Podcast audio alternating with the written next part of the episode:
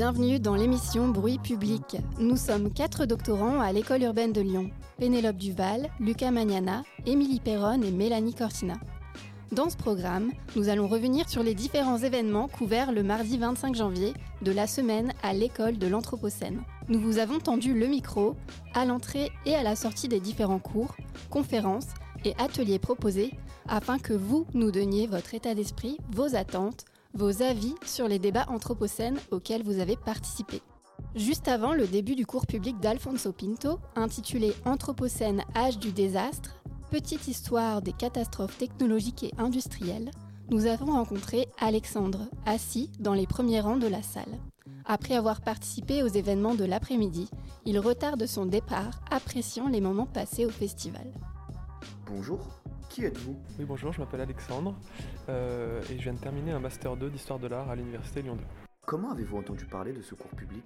Ben, J'ai un ami qui m'a parlé de, de cette école de l'Anthropocène et euh, donc c'est des problématiques auxquelles je m'intéresse actuellement et j'étais venu euh, donc pour un atelier juste avant, j'étais venu ensuite pour la conférence de Laurent Tillon, je crois, et voilà, je suis resté après sa conférence. C'est que ça vous a plu du coup?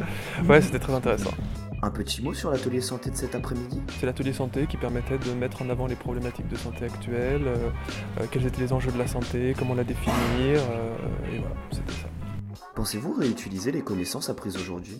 Là, c'est une bonne question. Je ne vais pas être en mesure de pouvoir y répondre tout de suite, mais a priori, en tout cas, euh, effectivement, il y a des connaissances qui vont être effectives. En tout cas, je pourrais le savoir le jour où je les utiliserai, mais a priori, tout, euh, tout sera utile. ouais. Allez-vous revenir au cours de la semaine ou l'année prochaine?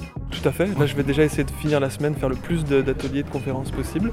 Et puis, bien évidemment, la- l'année prochaine, maintenant, ce sera un rendez-vous qui sera, qui sera pris, je l'espère. Si je peux, en tout cas. Assis quelques rangées plus haut, nous rencontrons Laurent, en quête d'enrichissement, de nouveaux savoirs. Il anticipe sur le contenu de l'intervention en nous parlant du problème de l'information sur les catastrophes industrielles via un exemple célèbre. Bonjour, comment vous appelez-vous? Je m'appelle Laurent, je suis artiste et j'enseigne à l'école d'archi de Lyon et de Grenoble. Comment avez-vous entendu parler de l'événement? Par des collègues euh, à l'école d'archi et, et puis je pense par la presse aussi. Je viens chaque année, France à Lieu. Pourquoi venez-vous? Bah, c'est qu'il y a plein de thématiques qui sont abordées, des choses qui m'intéressent plus particulièrement autour de, des questions de la ville, de l'écologie, tout ça. Mais aussi plein de, plein de sujets euh, que je découvre euh, et qui me- qui m'enrichissent. voilà. Mobilisez-vous des connaissances apprises ici dans votre vie? Dans mes enseignements, oui. Je peux avoir des références de lecture ou même de conférences qui ont lieu et je renvoie les étudiants sur euh, les sites de l'école. Et puis en tant que citoyen, ben oui, parce qu'on croit connaître, mais en fait on n'en connaît jamais assez. Donc euh, j'apprends tous les jours. quoi. Est-ce que le sujet de cette conférence vous intéresse particulièrement? Oui, oui, enfin, ça je suis curieux de voir comment est-ce qu'il va aborder le sujet et ce qu'il va pouvoir nous dire autour de la catastrophe. Est-ce qu'on est déjà dedans ou pas? Ou est-ce que c'est trop tard ou pas? Quelle serait la catastrophe industrielle ou technologique qui vous vient d'emblée à l'esprit J'ai connu euh, Tchernobyl par exemple, mais bon, on l'a su bien après en fin de compte, parce que c'est vrai que la- l'information circulait moins bien à cette époque-là. Enfin, en tout cas, le, le regard qu'on avait sur la, la catastrophe, il y a eu euh, catastrophe, euh, la, Mo- la Mococadix, tout ça. Enfin, bon, il y en a déjà eu quoi, hein, quand même. Donc, euh, je sais pas, peut-être qu'on attend la- le game over final, je sais pas. je suis assez pessimiste. mais bon.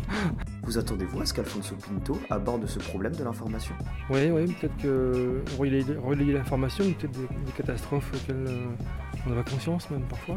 Dans son cours, Alfonso se pose la question de la complémentarité entre imaginaire et histoire au sens scientifique du terme. La séance d'introduction porte sur la naissance du rapport que nous entretenons aujourd'hui à la catastrophe, que ce soit naturelle ou industrielle. Il montre le rôle des imaginaires. Le géographe mobilise notamment l'exemple du Titanic, naufrage qui a su faire couler beaucoup d'encre et fait tourner les pellicules de par sa charge symbolique forte. Rousseau pose les bases de ce rapport lors des Lumières, en réagissant aux écrits de Voltaire sur le tremblement de terre de Lisbonne. Pour le philosophe, la catastrophe relève avant tout d'un enjeu social et humain, non pas d'une punition ou d'un avertissement divin. Il nous propulse dans l'ère de la responsabilité humaine, du divorce homme-nature. À la sortie du cours, nous rencontrons deux néo-retraités. Ils ont beaucoup apprécié l'exposé et l'ancien fonctionnaire de la fonction publique hospitalière, en première ligne lors de la vague initiale, ne peut s'empêcher de faire un parallèle avec la pandémie en cours.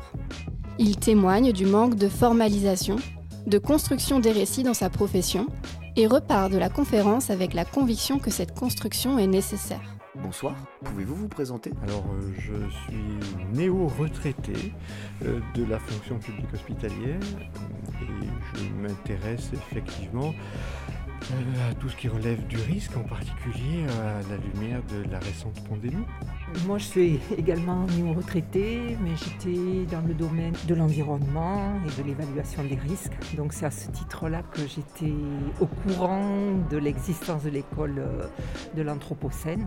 Est-ce que vous vous attendiez à ce que l'intervenant nous parle ce soir d'une catastrophe naturelle? Pas du tout. Alors, pas du tout, du tout. C'était même totalement antinomique par rapport à l'intitulé du cours.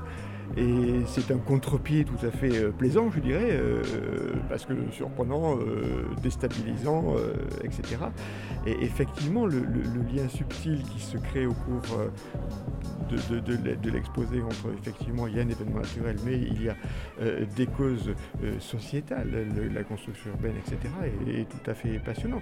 Et, c'est vrai qu'on peut tout à fait faire un parallèle intéressant avec, excusez-moi d'y revenir, la pandémie, quoi, tout simplement. Est-ce que pour vous, le lien entre responsabilité humaine et catastrophe allait de soi? Pour moi, oui, parce que je travaillais dans ce domaine. Euh, mais je savais effectivement qu'il allait parler de- du tremblement de terre de Lisbonne parce que j'avais lu ce qu'il allait dire avant de venir. Mais bon, je me demandais un peu le rapport qu'il pouvait faire hein, entre euh, les catastrophes industrielles et un événement naturel comme celui-là. Trouvez-vous pertinent l'approche mixte géohistorique et imaginaire autour de la catastrophe? Moi, j'ai particulièrement euh, apprécié ce, moment où il expose que euh, la catastrophe, euh, c'est quelque chose qui produit du récit. C'est une idée que je n'avais pas. Je suis très naïf, hein, donc je n'avais pas du tout réfléchi sur ces questions, et je trouve que effectivement, la catastrophe produit du, du récit. Et, de ce point de vue-là, il n'est de catastrophe réelle que dans l'imaginaire. C'est très intéressant ce parallèle entre le Titanic, soit euh, catastrophique, euh, beaucoup de morts, mais le naufrage encore plus catastrophique dont personne n'a jamais, en tout cas moi, entendu parler. Je trouve ça très, très pertinent et c'est vrai que bon, c'est assez euh, déstabilisant parce que je n'aurais pas du tout pensé qu'on puisse faire ce genre de, de parallèle et de voilà. Et, et du coup, et du coup quel, est- quel récit construisons-nous quoi? Quel récit construisons-nous? On vit une catastrophe euh, planétaire. euh, quel récit construisons-nous? Ou allons-nous construire? Puisque c'est sûrement bien sûr trop tôt pour. euh, Là, on est sur une espèce de, de pente glissante, mettons qu'il n'y aura pas un- vraiment un élément qui fait vraiment beaucoup, beaucoup de morts par rapport à ce qu'on aime, même s'il y a eu des incendies des morts. Moi, j'ai le sentiment qu'il va falloir un boom, quoi. Euh, L'équivalent du tremblement de terre, en fait. Ben, je- je- je- J'entends, mais, mais, mais le boom, euh, on peut l'appeler euh, Covid. hein, Ouais, euh, et, ça, ça fait beaucoup, beaucoup, beaucoup, beaucoup de morts. Et c'est vrai qu'actuellement, peut- peut-être n'a-t-on pas fait cet effort de construction théorique, euh, d'élaboration de discours. Euh, bien sûr, on a dit oui, évidemment, on, on réduit les espaces naturels, donc on fait sortir des virus de leur cache naturelle pour les faire intervenir avec l'homme. Mais ça reste tout à fait embryonnaire, ce- je, je- je- je- je trouve, ce genre de récit. Sans parler qu'on ne sait pas trop ce qui s'est passé au laboratoire de. Dans votre quotidien professionnel, vous n'avez donc pas eu l'occasion de formaliser par le récit ce qui était en train de se passer? Alors pas du tout, moi j'étais praticien de santé, hein, j'étais- médecin, donc euh, à ce titre-là, euh, confronté aux vagues successives, et la plus terrifiante, la première, parce que je travaillais à l'hôpital, donc ça a été vraiment très très très difficile, et, dans une improvisation totale, mais euh, qu'on comprend bien, puisque pas d'anticipation euh, possible d'un événement brutal euh, de, de- de- de ce type. Donc c'est vrai que, ce que, que cette idée de construction nécessaire d'un récit est, est tout à fait intéressante et à voir la suite, quoi. Voilà. Auriez-vous envie de participer à la construction d'un tel récit autour de la pandémie? Oui, oui, oui, oui, oui, bien sûr. Et, et c'est vrai qu'on a des perceptions extrêmement différentes, euh, suivant qu'on est justement en première ligne ou suivant qu'on ne l'est pas. Par rapport au vaccin. Il y a, une approche scientifique, euh, technologico-technique, et, une approche, euh, comment dire, qui repose sur euh, la peur, les fantasmes, etc. Et, qui va l'emporter? Et peut-être justement qu'on a ce déficit de construction théorique qui, qui- empêche de progresser.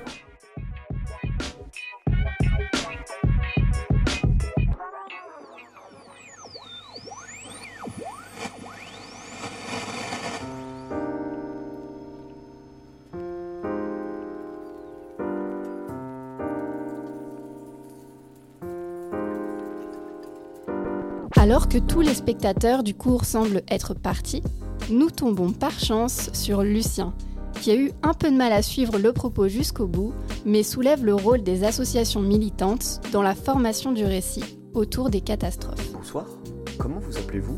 Que faites-vous dans la vie? Je m'appelle euh, Lucien et je travaille pour euh, des ateliers vélo d'autoréparation sur Lyon et environ. Comment avez-vous entendu parler de cet événement? Ils ont eu un cycle sur euh, le méta- métabolisme urbain.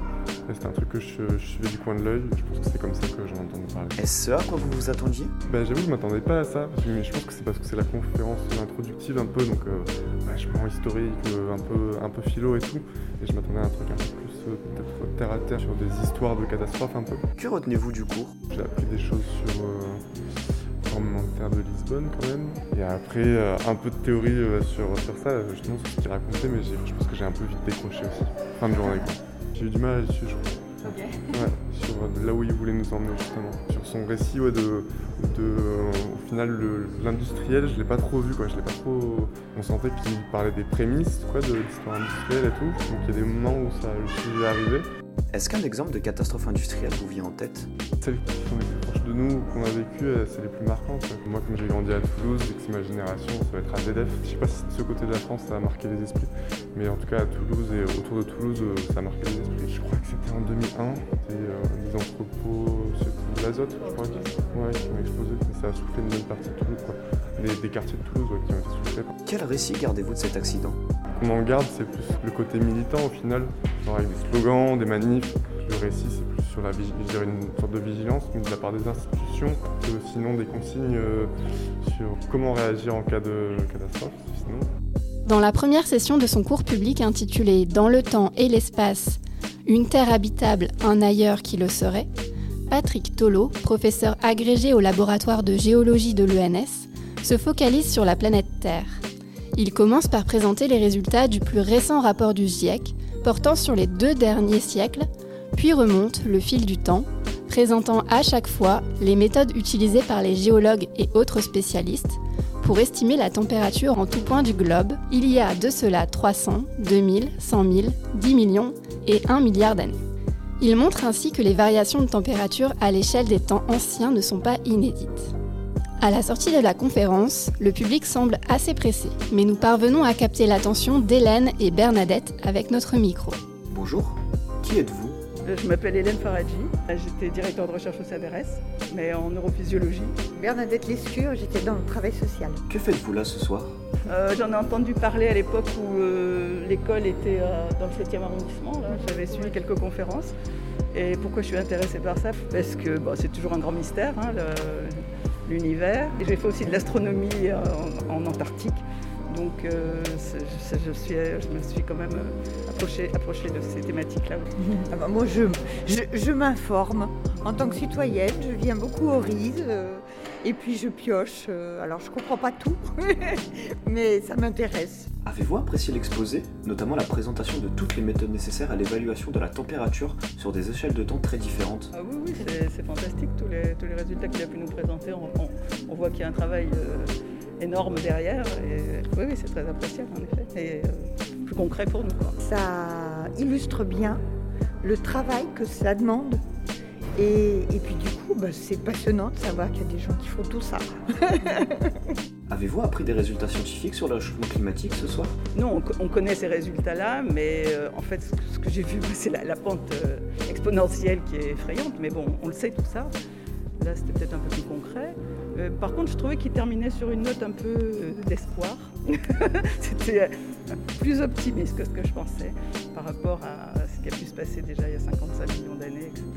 Donc euh, voilà, mais j'attends la suite. J'ai demandé son nom en partant. Alors moi, bah, j'ai été surprise de savoir quand même qu'il y avait une régularité sur les pics de réchauffement. Et puis, bah, optimiste, euh, pas pour la nature humaine, hein, pour la Terre, oui, mais bon, nous, de toute façon.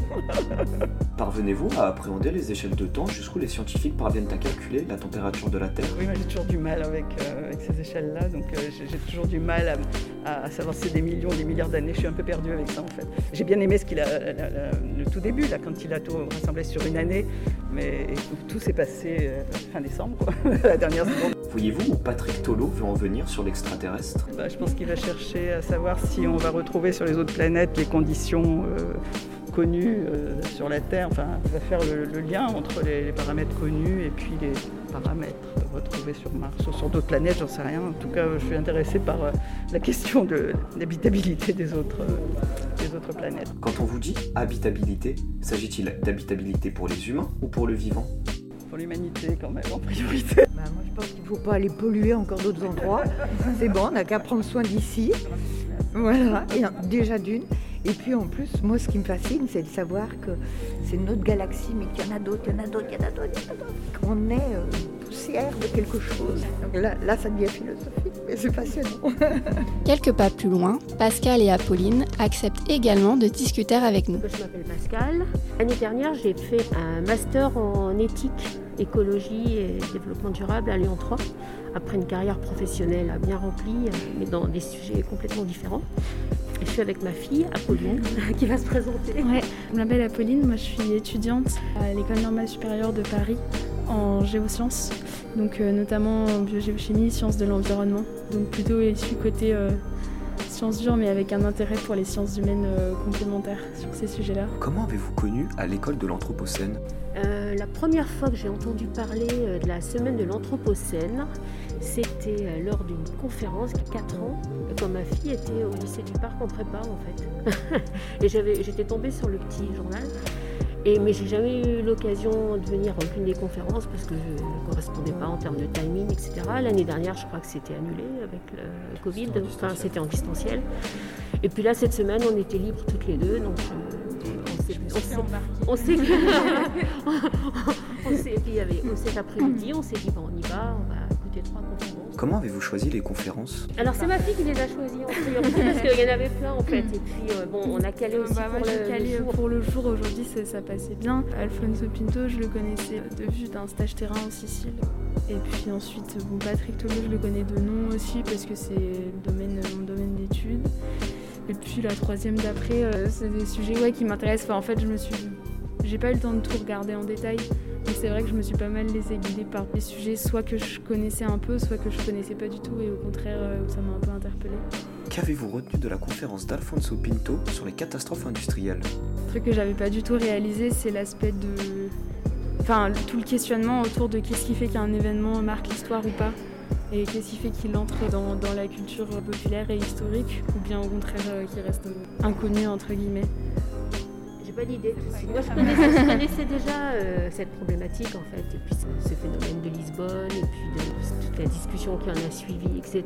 Donc là, je, l'ai eu plus en détail, mais du coup, je connaissais déjà le, le fond du, problème entre la nature, l'homme, la catastrophe telle qu'elle peut être analysée, en fait.